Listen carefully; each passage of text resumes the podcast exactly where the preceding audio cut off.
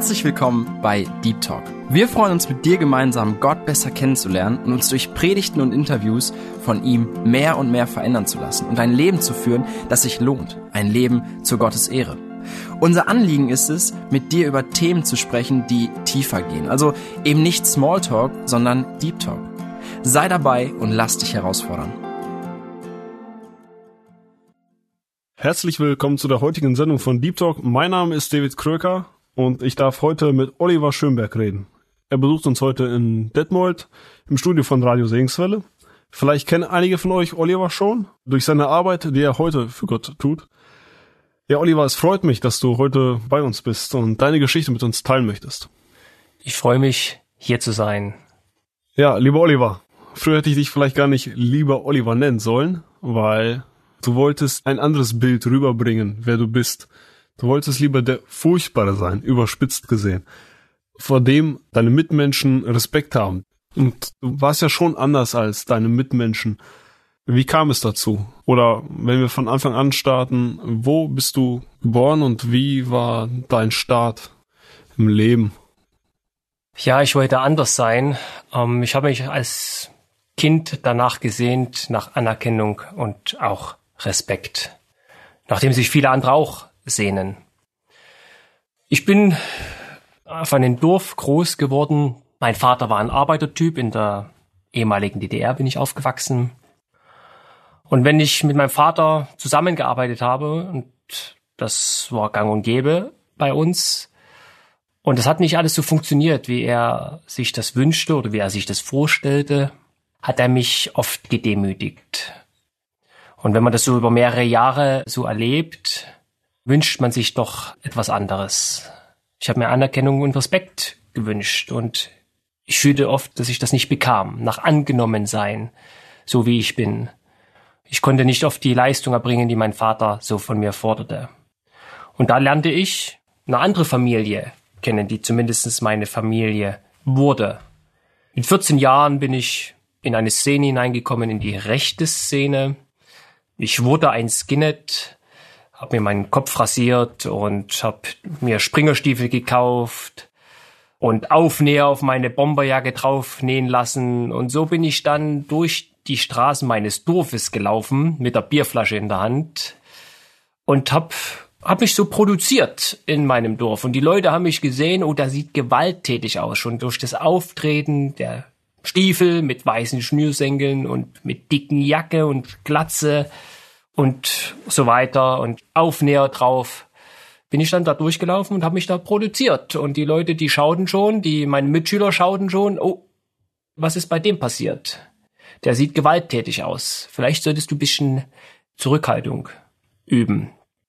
Es war ja nicht nur so, dass ich nur so auftrat, sondern ich tat es auch. Also ich übte auch Gewalt aus. Also das lernte ich auch sehr schnell, wie man Gewalt ausübt und wie man andere Menschen körperlich verletzt und auch seelisch dann natürlich.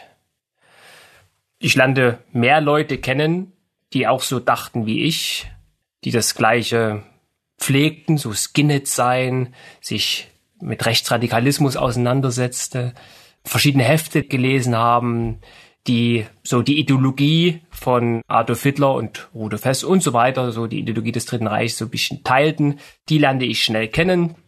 Aber du bist da einfach so reingewachsen oder hast dich einfach dafür interessiert und bist dann einfach komplett deinen eigenen Weg gegangen? Oder hast du die Leute erst im Nachhinein kennengelernt oder haben sie auch diese Ideologie in deinen Kopf? Wer hat die da reingepflanzt? Ist das einfach nur durch Literatur gekommen oder waren da auch diese Menschen maßgeblich dann beteiligt? Wie ist es dazu gekommen? Der Anstoß war ein, ein Mann, der paar Klassen über mir in der Schule war, der sehr also er war groß, hatte Glatze und schwere Stiefel, hatte auch Springerstiefel an. Und das imponierte mich, weil die Leute ihn anschauten. Durch seine Kleidung, durch sein Auftreten strahlte er schon Potenzial, ein Gefühl von Macht aus. Und das gefiel mir sehr gut. Und das eignete ich mir auch in gewisser Weise an. Habe mich noch nicht so weit überhaupt mit der Ideologie befasst, sondern erstmal so dieses Machtgefühl beziehungsweise diesen Respekt, den man dadurch bekommt, durch dieses Auftreten. Das tat mir als junger Mann sehr gut, also es tat meiner Seele sehr gut. Und dann fing es an, dass ich mich beschäftigte mit der Ideologie, die dahinter, dahinter steckt. Und dann lernte ich Leute kennen, wo mich jemand dann mal ansprach, ey, bist du auch ein Skinhead? zum Beispiel so. Und dann haben wir uns zusammengetan, man hat sich kennengelernt und dann haben wir uns in Kneipen getroffen und haben dann zusammengesessen und mit den verschiedensten Katalogen, wo man T-Shirts bestellen konnte, wo man CDs bestellen konnte und alles Mögliche, was so die rechte Szene bietet. Und dann haben wir uns besoffen. So fing das Ganze an. Ja.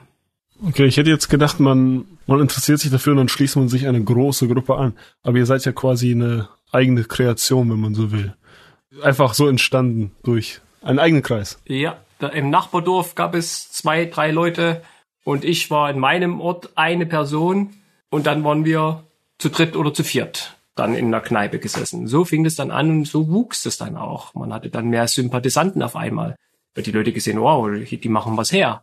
Da, die strahlen etwas aus und die haben ein gewaltiges Auftreten. Ja, so zog man auch die Leute an.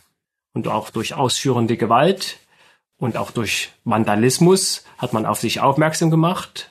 Und junge Leute haben auch gesehen, wow, da steckt was dahinter, das Potenzial. Und dann ist man eine größere Gruppe geworden, ja, wo sich die Leute auch irgendwo sicher fühlen, ja.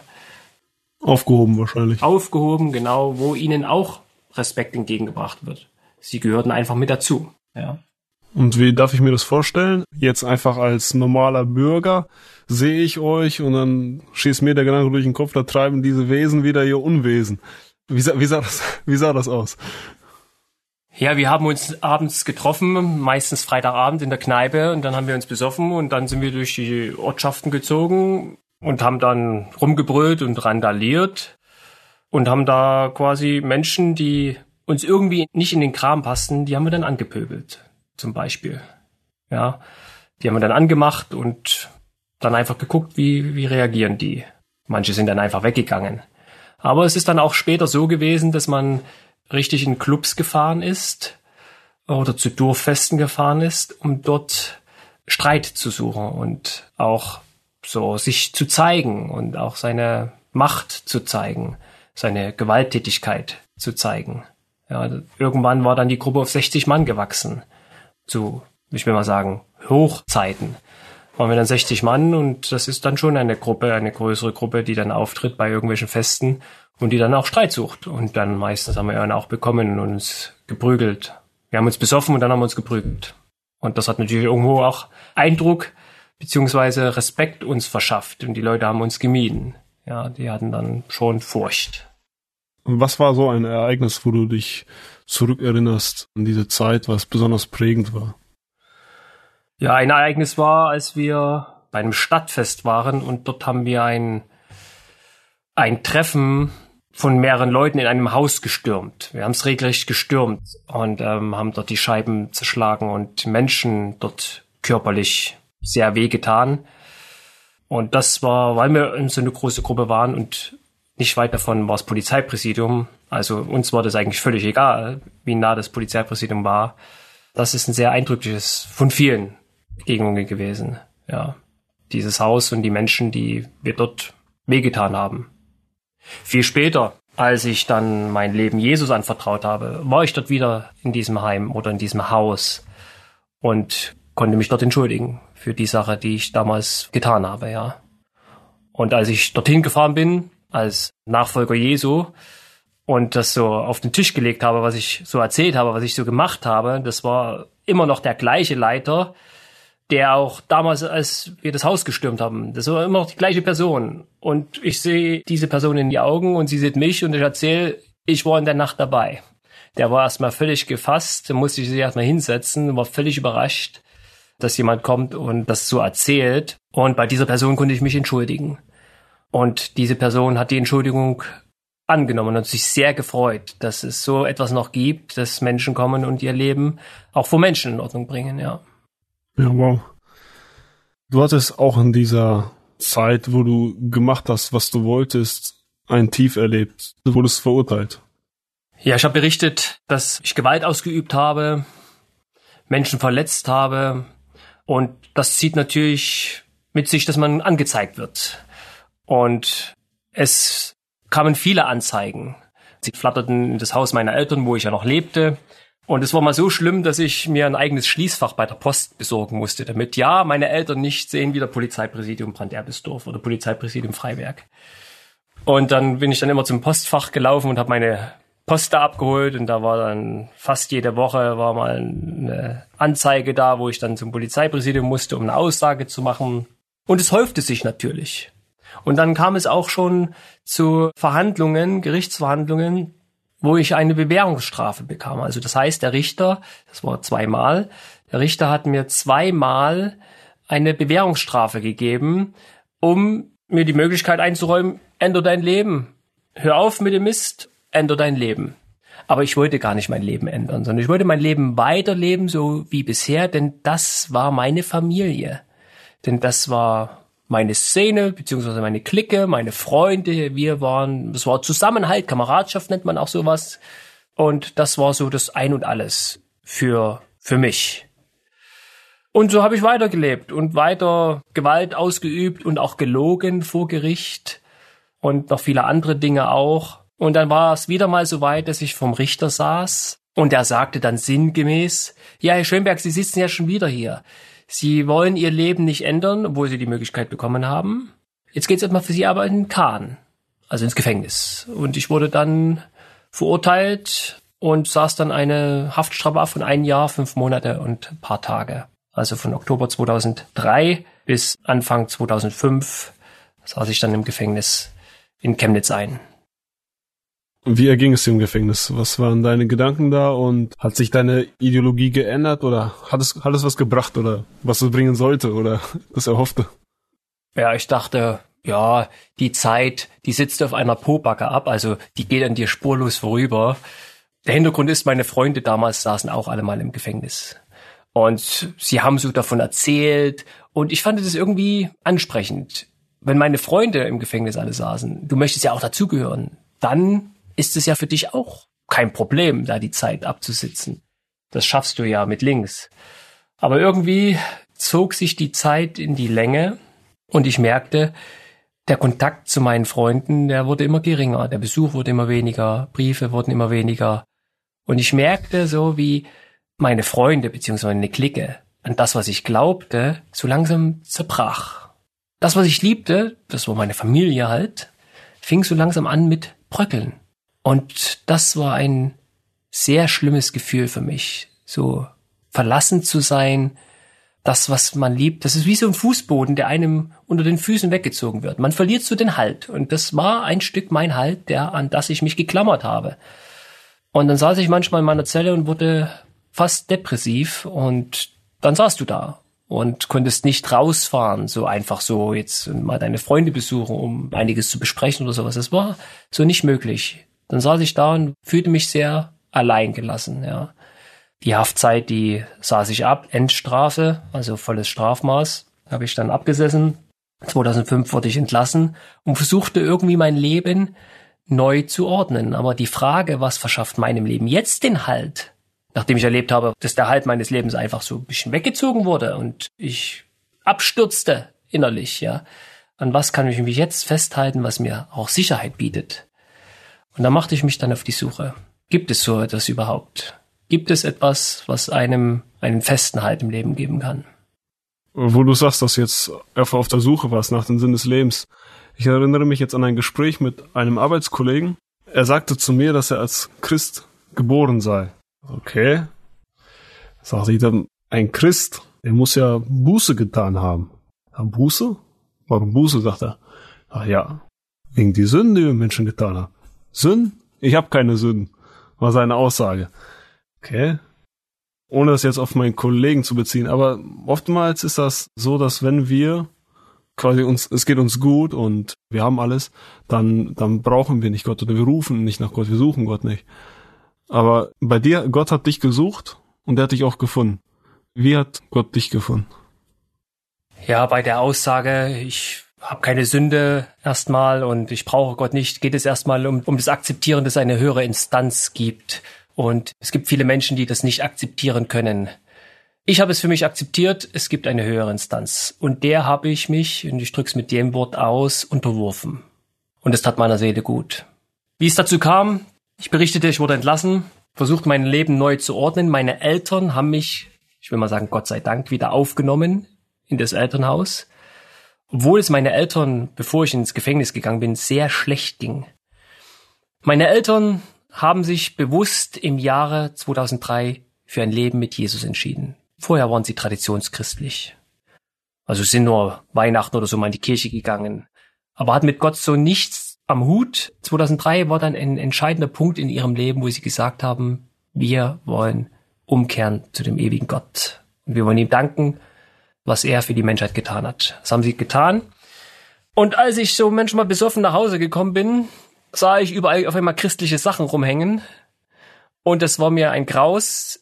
Ich wollte mit Jesus nichts zu tun haben. Ich hasste diesen Jesus, weil er ein Jude war. Und was habe ich mit ein, als Deutscher mit einem Juden zu schaffen? Und da habe ich in meinem Suff alles von der Wand gerissen und verbrannt. Auch die Heilige Schrift meiner Mutter habe ich rituell verbrannt. Also so war ich damals drauf, noch vor meiner Haftzeit. Und meine Eltern haben mich nach meiner Haftzeit dennoch wieder aufgenommen obwohl sie keinen Grund hätten, mich wieder aufzunehmen, nachdem sie so etwas erlebt haben. Aber die haben mich aufgenommen. Ich konnte nach Hause. Und fing so an, mein Leben wieder neu zu ordnen, bekam einen Job und es ging so ein bisschen wieder aufwärts, dann später eine Wohnung, hat sich alles wieder ein bisschen entwickelt und normalisiert. Aber ich machte mich auf die Suche, was verschafft meinem Leben einen bleibenden Halt. Und ich probierte mich mit Meditation, ist auch ganz modern heute, Meditation, geh in dich, dann wirst du Frieden finden. Aber wenn ich in mich gegangen bin, fand ich alles andere als Frieden. Ich habe mich auch mit Okkultismus beschäftigt, schon von der Szene her. Sympathisiert man stark mit der nordischen Göttermythologie. Also meine Tätowierungen sind Götter, wie Odin und Thor und so weiter und so fort. Und da habe ich so Karten gelegt, mich mit Runenmagie befasst und so weiter. Das habe ich gemacht. Zudem habe ich auch viel Sport getrieben in dieser Zeit. Und ich muss sagen, Sport war damals ein oder ist ein gutes Mittel, um nicht nachdenken zu müssen. Denn wenn man erschöpft ist, dann geht man schlafen und denkt nicht über wichtige Dinge nach. Aber es gibt doch, oder es gab doch Momente, wo ich ins Nachdenken kam und wieder dran dachte, an was hältst du jetzt dein Leben fest? Was verschafft jetzt deinem Leben überhaupt einen Sinn? Das war für mich auch immer eine große Frage. Wofür lohnt es sich zu leben? Und auf dieser Suche begegnete ich Christen. Meine Eltern waren welche, aber ich begegnete Christen in einem, ja, in einem Hauskreis, so eine kleine Hausgemeinde. Ich bin zwischenzeitlich umgezogen, wohnte in einem Dörfchen und dort war so eine kleine Hausgemeinde. Meine Eltern besuchten diese Hausgemeinde. Ich bin an einem Sonntag mit dem Fahrrad da den Berg hochgestrampelt und da bin ich an diesem Haus vorbeigefahren wo sich die Christen da versammelt haben. Und dann stand mein Vater und Johannes heißt der, das war der Hauskreisleiter. Die standen dort am Gartenzaun und haben miteinander gesprochen und, und so weiter. Und dann sahen sie mich da hochstrampeln und haben so über den Zaun gerufen, mein Vater eher, hast du nicht Lust mit Kaffee zu trinken? Und ich habe mir schon überlegt, oh, Christen, was wollen die? Wollen sie dich bekehren? Aber Besen habe ich keinen gesehen. Also was wollen sie jetzt von dir, ja? Ich habe überlegt, okay, Schaden tut's nicht, hast ja eh nichts vor, gehst du mit trinken, Kaffee trinken. Ich bin mit auf dieses Grundstück, habe ein Stück Kuchen genommen und auch einen Kaffee und habe mich ein bisschen abseits hingesetzt und einfach mal beobachtet, was wollen sie jetzt von dir? Und von alledem, was ich so über Christen wusste oder was ich so gehört habe, war ich sehr positiv überrascht. Christen waren für mich bis dato Heuchler, die Wasser predigen und Wein trinken. Und alte Leute, die kurz vom Sterben sind, die nochmal Halt im Leben brauchten. Aber Gott hat mich eines Besseren belehrt. Ich wollte ja selbst, brauchte ja selbst Halt im Leben. Und das war so das Bild von Christen. Und dort wurde ich positiv überrascht. Diese Leute, die schienen es ernst gemeint haben, zu mit dem Glauben. Die haben sich nicht geschämt, vor mir zu beten und zu singen. Und die haben nicht mit dem Finger auf mich gezeigt, ey, guck dir den Schönberg an, der ist tätowiert, der war im Knast, der hat geklaut, oh, wollen wir nicht. Nein, sondern die haben mich aufgenommen und haben mir gezeigt, durch ihr Leben, die meinen's ernst. Mit diesem Gott. Wer auch immer das für mich damals war, ja. Und dann hörte ich so Geschichten von dem Johannes, wie er so erzählt hat, wie er Gott kennengelernt hat. Und der Johannes, das war ein Ingenieur. Ich will damit sagen, Manche Leute sagen, ich bin Naturwissenschaftler. Daher weiß ich, es gibt keinen Gott. Ist oft eine Begründung. Erlebe ich oft auf der Straße. Da hatte ich neulich ein Gespräch Da habe ich mit einer Frau gesprochen und ihr Mann stand daneben. Die Frau war sehr zugetan, wollte was über Gott wissen und als ich den Mann frage, und was denken Sie über Gott, sagte er, ich bin Naturwissenschaftler. Also er sagt damit aus, er weiß es besser, es gibt keinen Gott.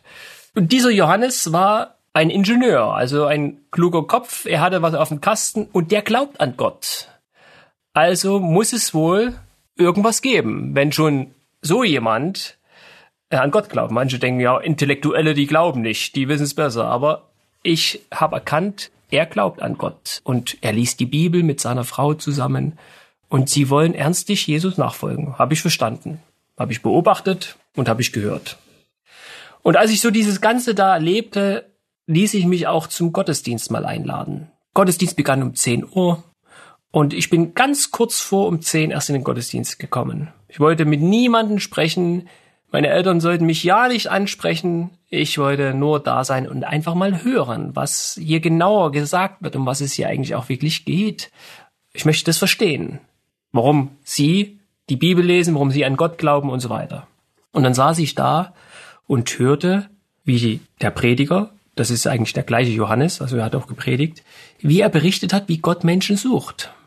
Auch egal, wie weit sie von ihm weg sind und was sie auch für schlimme Dinge getan haben, die voll gegen ihn, gegen Gott gerichtet sind. Gott sucht sie dennoch und möchte ihnen seine Liebe zeigen. Und das habe ich so mitgenommen. Und dann stand ich manchmal zu Hause vorm Spiegel und schaute mich an und sah meine Tätowierungen und so weiter und fragte mich, was habe ich denn liebenswertes irgendwie? Mensch, ich habe Menschen verletzt, körperlich und auch seelisch. Ich habe geklaut, ich habe meine Eltern belogen nach Strich und Faden. Ich habe viel gelogen. Warum soll mich gerade dieser Gott, warum soll er mich lieben? Ich habe nichts Liebenswertes so wirklich an mir, wenn es um mein Innerstes geht, ja. Und dann besuchte ich weiter den Gottesdienst und hörte weiter zu und begriff immer mehr, Gott zeigt seine Liebe dadurch, dass er selbst auf diese Erde kam und sich in der Person Jesus der Menschheit gezeigt hat. Und diesen Jesus haben sie geschnappt und haben ihn eiskalt umgebracht. Und ich verstand, dass wir dort Gottes Liebe kennenlernen können. Ich habe begriffen, ich habe Schuld in meinem Leben. Ich habe die Bibel meiner Mutter verbrannt. Und ich habe meine Eltern belogen. Also wenn es die zehn Gebote gibt, dann habe ich garantiert viele davon gebrochen. Und die zehn Gebote ist ja nicht nur etwas, was wir auswendig lernen, weil es in der Bibel steht, sondern viele von diesen Geboten wissen wir auch von Natur aus nicht lügen, nicht stehlen und so weiter. Wissen wir von Grund auf. Und beim Überlegen wusste ich, ich habe Schuld. Und die meisten Menschen wissen, irgendwie haben sie Schuld oder Dreck am Stecken.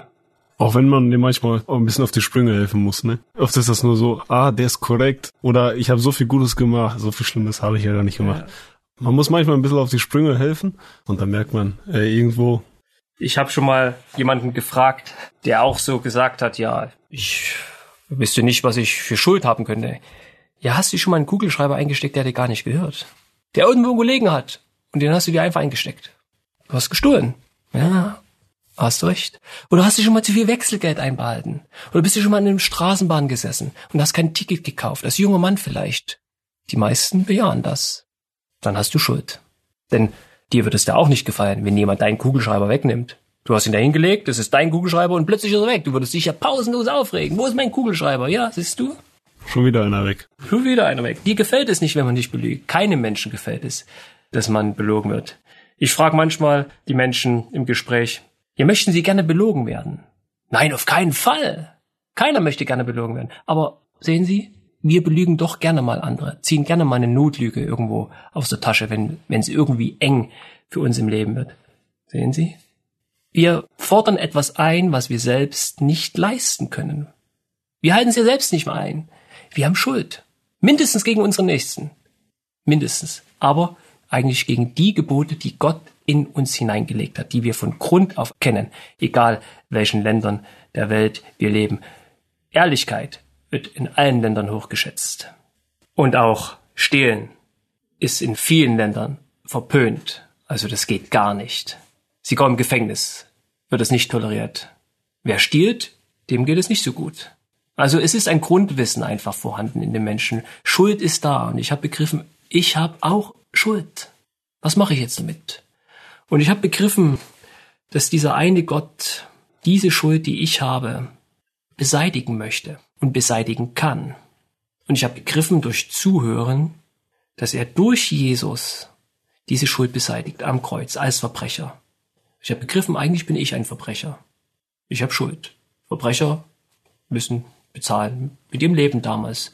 Damals die Verbrecher im Römischen Reich, das waren ja übelste Halunken, waren Mörder und Totschläger. War ich, ich war kein Mörder, aber ich war schon ein Gewalttäter, also habe schon viel Gewalt ausgeübt und Menschen blutig geschlagen. Und genau so, mit dieser Schuld, hing Jesus am Kreuz und dort kann ich tauschen. Ein Nichtverbrecher nimmt den Platz eines Verbrechers ein, damit ich ein neues Leben bekomme. Und das habe ich begriffen, habe ich nachgehört, ich habe mit Leuten gesprochen und ich begriff immer mehr, ja, das ist so. Ich besuchte dann später eine größere christliche Veranstaltung, genannt Evangelisation, in einem Zelt, nicht von der Barmer Zeltmission, sondern von einem anderen Missionswerk.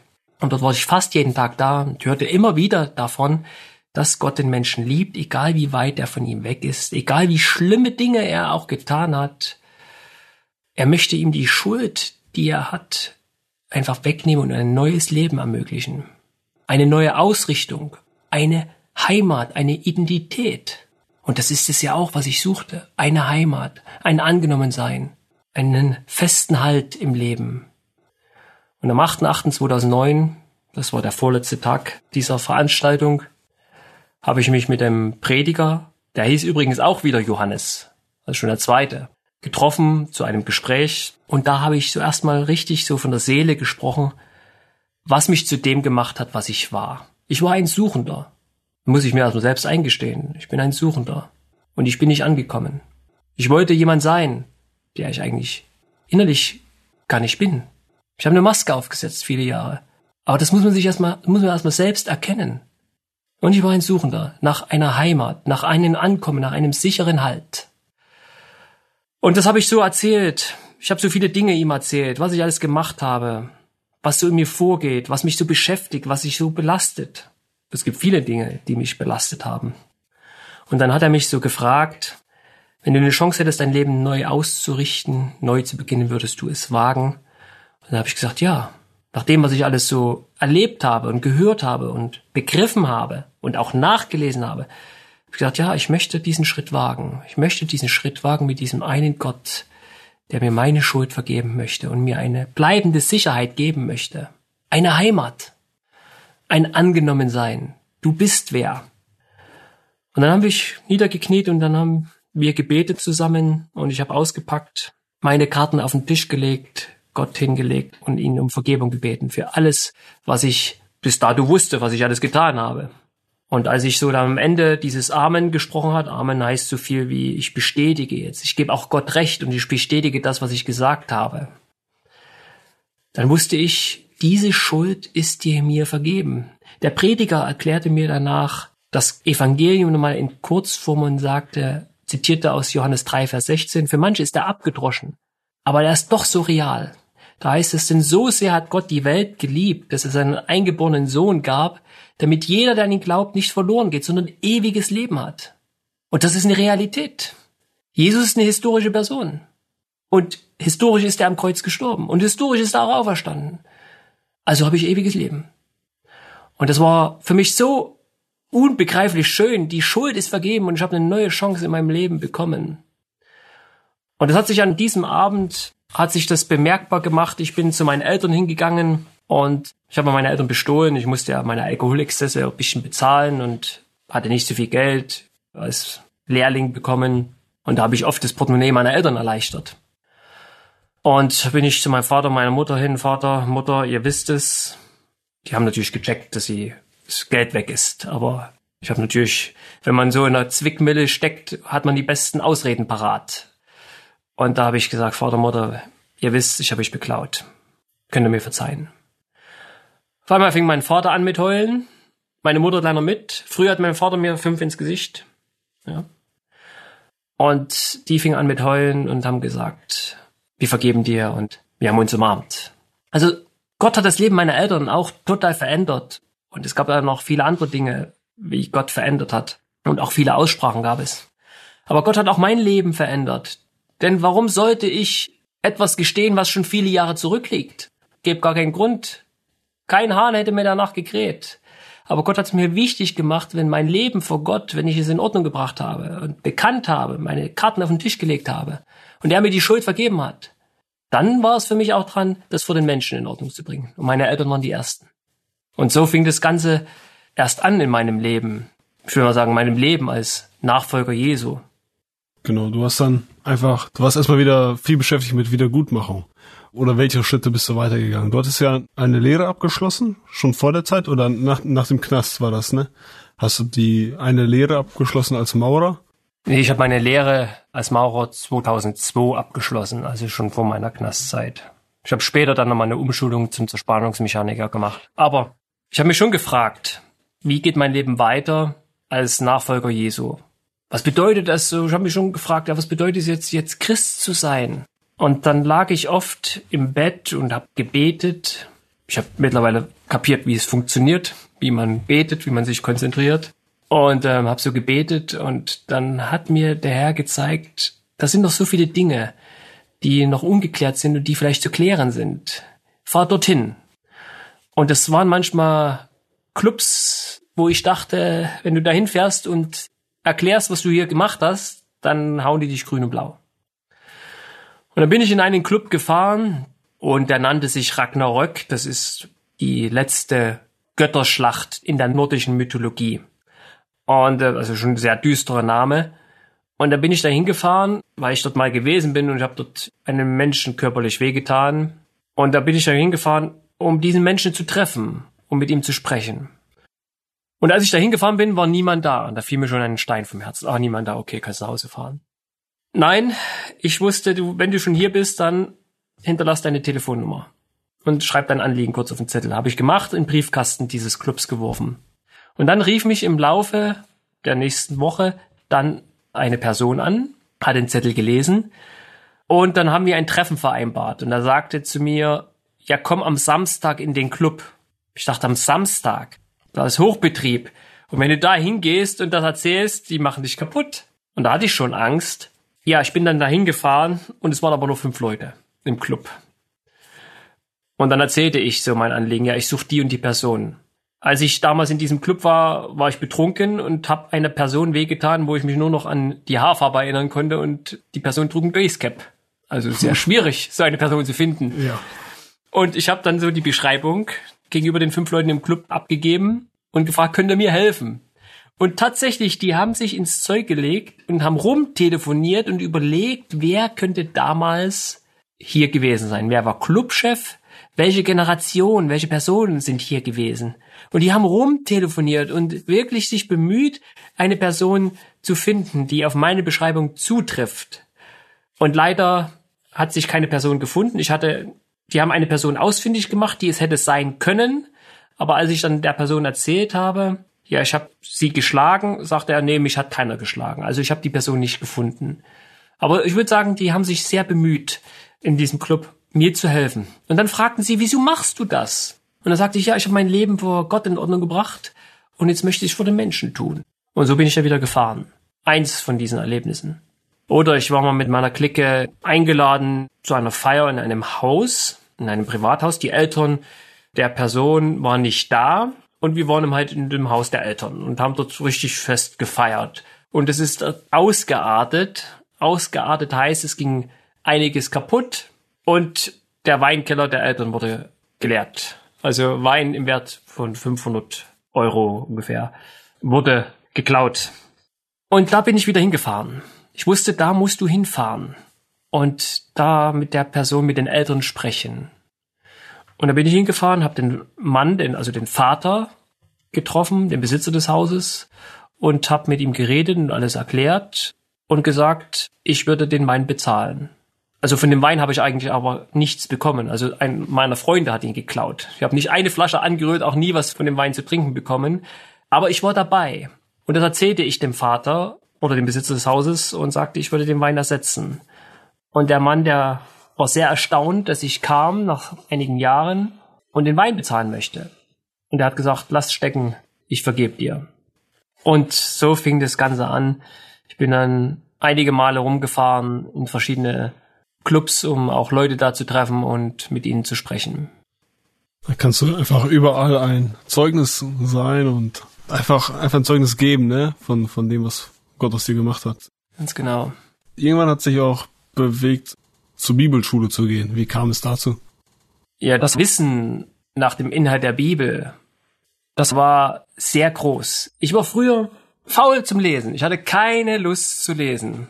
Und plötzlich hatte ich einen Hunger nach Wissen und ich wollte lesen. Also ich bestellte viele Bücher und las über verschiedene Themen der Bibel und beschäftigte mich mit Evolution und Schöpfung und da war so großes Interesse in mir. Ich wollte einfach wissen. Und dieses Wissen konnte in dem kleinen Hauskreis, den ich besuchte, nicht gestillt werden.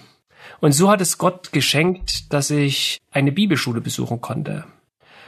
Und Gott führte mich, so kann ich das sagen, zur Bibelschule nach Breckerfeld, zur Freien Theologischen Fachschule Breckerfeld, wo ich drei Jahre sein durfte.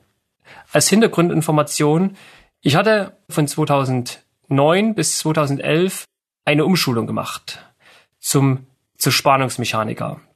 Und 2011 habe ich sie absolviert, habe ich die Prüfung bestanden und einen Monat später ging es für mich direkt zur Bibelschule wo ich dann von 2011 bis 2014 da gewesen bin. Und man muss natürlich, wenn man eine Fachschule besucht, auch irgendwie für die Unterkunft aufkommen und Nahrung und man muss ja auch essen und so weiter und man braucht eventuell auch Literatur. Und da habe ich natürlich BAföG beantragt, aber ich habe kein BAföG mehr bekommen. Ich habe ja gerade eine Umschulung gekriegt. Also der Staat hat mir nichts mehr gegeben. Und Gott hat es geführt, dass es so viele Leute gab, die die ganzen drei Jahre hinweg diese Bibelschule finanziert haben, also beziehungsweise mich finanziert haben, dass ich dort diese Schule, diese Ausbildung machen konnte. Und ich bin Gott so dankbar, dass er mich dahin geführt hat und auch dafür gesorgt hat, dass immer die nötigen Finanzen da waren, wenn ich etwas brauchte. Also ich hatte da keinen finanziellen Mangel und hatte immer das gehabt, was ich benötigte. Ja. 2014 dann absolviert und seitdem bin ich im missionarischen Dienst in Deutschland tätig. Du hast davor oder danach geheiratet? Meine Frau habe ich kennengelernt bei einer Freizeit, wo ich der Referent war. Habe ich sie das erste Mal gesehen. Da habe ich mit ihr gesprochen. Und diese Gemeinde, die diese Freizeit durchführte, wollte einen Buseinsatz, einen Missionseinsatz durchführen. Und diesen Missionseinsatz sollte ich machen. Und deswegen war ich auch auf der Freizeit. Die Geschwister wollten mich schon so kennenlernen. Und als dieser Buseinsatz näherte oder Termin sich näherte, war ich auch zur Vorstellung des Busses in der Gemeinde, auch zur Schulung, zur Vorbereitung der persönlichen Evangelisation in der Gemeinde. Und da haben wir auch nochmal miteinander gesprochen.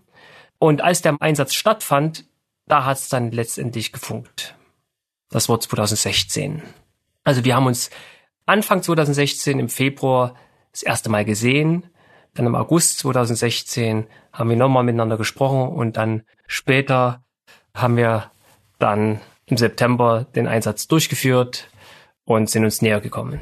Und du wurdest ein bisschen glücklicher. Ich, ich habe eine liebe Frau kennengelernt, mit der ich seit 2017 verheiratet bin. Wie sieht heute dein Alltag aus? Du bist in die Barmer Zeltmission damals gegangen nach der Bibelschule, aber nicht direkt, ne? Du warst, warst du noch woanders gewesen? Ich war nicht direkt bei der Barmer Zeltmission, ich war erst bei einem anderen Missionswerk und bin dann 2015 zur Barmer Zeltmission gegangen und seitdem bin ich durchweg dort tätig als Evangelist. Ich bin in Gemeinden unterwegs, zu Predigtdiensten, bin zu Evangelisationen unterwegs und betreue auch zwei Buscafés, mit denen ich regelmäßig unterwegs bin. Leidenschaftlich bin ich auch sehr gern auf der Straße, um auch Straßenpredigten zu halten, um einfach mit Leuten zu sprechen, sie zu treffen. Ja, das ist, dafür schlägt mein Herz, Menschen zu gewinnen und Menschen die Wahrheit zu sagen. Bevor ich dich eingeladen habe, da wusste ich schon, dass du einfach auf die Straße gehst und einfach predigen kannst. Sehr, sehr mutig. Ich könnte es auf keinen Fall. Echt äh, Hut ab davor, dass du das kannst und dass Gott dir die Gabe gegeben hat, diesen Dienst zu machen auf der Straße. Der bedarf doch sehr, sehr viel Mut. Ja, echt Respekt davor und sehr schön, dass du das machst. Dein Alltag ist bestimmt ziemlich spannend im Vergleich zu meinem jetzigen Zerspannerleben. Ich bin ja auch Zerspannungsmechaniker. Als Zerspannungsmechaniker sehen wir ja nur immer die Maschine und machen sehr, sehr coole Teile. Und das macht zwar ziemlich viel Spaß, aber ist mal gar nicht so spannend, weil wir eine Zeichnung kriegen, dann wird das Teil gefertigt und dann ist alles wunderbar. Du lernst ziemlich viele neue Leute kennen und das ist mega spannend. Erzähl mal so ein, zwei Sachen, die dir hängen geblieben sind oder die besonders unsere Zuhörer interessieren könnten. In den letzten Wochen habe ich einen Glaubensbruder begleitet. Hat jetzt weniger mit dem Dienst bei der Zeltmission zu tun. Oder vielleicht doch. Ich habe auf jeden Fall, ich habe einen Glaubensbruder begleitet in den Tod. Der Mann lag im Sterben und ein weiterer Bruder und ich haben ihn quasi begleitet in den Tod. Er war nicht mehr ansprechbar. Wir waren an seinem Krankenbett. Da lag er, hat schwer geatmet. Vielleicht hat er noch was wahrgenommen. Vielleicht hat er noch was gehört. Auf jeden Fall hat er keine Reaktion mehr gezeigt. Man hat nur sein Atmen gehört. Wir haben für den Bruder gebetet und auch Lieder gesungen, in der Hoffnung, dass er vielleicht noch was wahrnimmt. Und irgendwann haben wir uns rechts und links neben ihn hingesetzt und unsere Hände auf seine, auf seine Arme gelegt, dass er vielleicht noch ein bisschen was spürt, dass jemand da ist. Und dann haben wir gewartet, bis er stirbt. Der Atem wurde immer unregelmäßiger. Die Pausen wurden immer länger zwischen Luft holen und ja. Ich schloss meine Augen und dachte, jetzt ist es soweit, er atmet nicht mehr. Dann kam wieder ein Atemzug, wurde aber immer länger und immer länger und irgendwann gab es keine Reaktion mehr. Er hat ausgehaucht. Das Leben war für ihn zu Ende. Und das Leben ist einmal zu Ende. Es gibt kein Zurück. Man hört auf mit Atmen. Das Herz schlägt nicht mehr. Es ist vorbei. Und das hat mir schon diese Situation gelehrt. Das Leben ist endlich und es kann vorbei sein, schnell vorbei sein. Und was dann? Wie sieht Gott uns an diesem Zeitpunkt, wenn wir den letzten Atemzug hier getan haben? Und das war auch für mich nochmal eine Motivation, die ich ja auch schon habe. Ich bin sehr eifrig, auf die Straße zu gehen. Aber nochmal ein Nachdenken. Die Menschen müssen hören, das Leben ist zu Ende und wir leben nicht ewig. Sondern es ist einmal vorbei, der letzte Atemzug ist getan. Und was dann? War eine sehr eindrückliche Situation, die ich da erlebt habe. Ich weiß, dieser Bruder ist bei dem Herrn, bei seinem Herrn. Er hat ihm in die Augen geschaut und der Herr in seine und er ist angekommen in seiner Heimat. Aber viele noch nicht. Und viele sollen es noch hören. Die eine Begebenheit, die andere war, ich war bei einem Buseinsatz und habe dort einen Mann getroffen, der war angetrunken und um unseren Tisch herum waren immer so Kinder unterwegs, das war eine Fußgängerzone. Und als er so diese Kinder sah, fing er an zu sagen, so in seinem angetrunkenen Zustand, ich Gewehr, ich Gewehr. Und ich, was will denn der? Es hat eine Weile gebraucht, bis ich ihn verstanden habe. Es war auch kein Deutscher, er hat nicht so ganz klar Deutsch gesprochen. Und dann habe ich verstanden, dieser Mann, der ist betrunken, weil er nicht vergessen kann. Er war ein Soldat und hat viel Schlimmes erlebt und auch viel Schlimmes getan. Und der trinkt, weil er nicht vergessen kann. War auch ein sehr eindrückliches Bild. Ich konnte für diesen Mann noch beten. Ich konnte ihm auch eine Bibel mitgeben. Er hat sich sehr darüber gefreut, bedankt und ist dann gegangen. Ich habe ihn dann nicht wieder gesehen. Aber es ist so mein Gebet, dass dieser Mensch Frieden mit Gott findet und auch seine Vergangenheit ihm anvertrauen kann. Das sind so Begegnungen, die nicht alltäglich sind, hat man nicht jeden Tag solche Begegnungen, aber die doch, die doch da sind. Und ich möchte schon für diese Menschen da sein und ihnen ein Wegweiser sein wo sie Hilfe erhalten können und wo sie auch Frieden erhalten können. Auch wenn man manche Bilder nicht vergisst oder schwerlich vergisst, ist es doch möglich, dass diese Bilder nicht mehr so bohrend im Zentrum des Lebens sind, sondern wenn der Herr das Zentrum im Leben ist, dann rücken diese Bilder einfach nicht mehr in den Vordergrund. Vergessen tun wir nicht, wir haben alle einen großen Kopf, da ist viel Speicherkapazität drin, aber der Herr kann es schenken, dass diese Bilder in den Hintergrund rücken und verblassen. Und das wünsche ich mir bei den Einsätzen, wo ich unterwegs bin, dass ich diesen Menschen helfen kann. Oliver, eine Frage habe ich noch. Das ist eine eher obligatorische Frage oder mittlerweile eine obligatorische Frage, nämlich was möchtest du vor allem unseren Jugendlichen oder jungen Zuhörern mitgeben auf den Weg? Was ich euch gerne mitgebe ist, Deutschland ist ein wichtiges Missionsland und Evangelisation ist absolut wichtig, denn bei Evangelisation geht es um Leben und um Tod da geht es um eine Entscheidung, sich einer höheren Instanz zu unterwerfen. Da geht es um Vergebung der Schuld. Da geht es um ewiges Leben und ewige Verdammnis, um Leben und Tod. Und deswegen müssen wir, sollten wir als Gläubige den Mut haben, zu den Menschen zu gehen. Die wenigsten Menschen kommen in unsere Gemeinden. Die meisten Menschen hier in Deutschland finden sich auf der Straße, in der Fußgängerzone. Und dort sollten wir hingehen und den Menschen in aller Liebe von der Wahrheit Jesus erzählen, was er für die Menschheit getan hat. Vielleicht hat Gott dem einen oder anderen eine besondere Gabe gegeben, vielleicht auf der Straße zu predigen, vielleicht eine besondere Form der persönlichen Evangelisation oder der Seelsorge, vielleicht gibt's Seelsorge. Probiert euch aus und geht auf die Straße und guckt, was Gott euch gegeben hat. Sucht Menschen, kommt mit ihnen ins Gespräch und erzählt ihnen von der frohen Botschaft. Ja, vielen Dank dafür. Schön, dass du da warst. Danke für dein Zeugnis, das du mit uns geteilt hast, für deine Geschichte. Ja, und äh, lieber Zuhörer, dir möchte ich ja auch einfach nahelegen, lass dich von Gott gebrauchen. Und wenn du noch nicht diesen Frieden hast mit Gott, dann beschäftige dich mit ihm, lass dich von ihm finden, denn er sucht dich. Und ja, wenn du schon den Frieden mit Gott hast, dann lass dich einfach von ihm gebrauchen. Bis zur nächsten Sendung und Gott befohlen.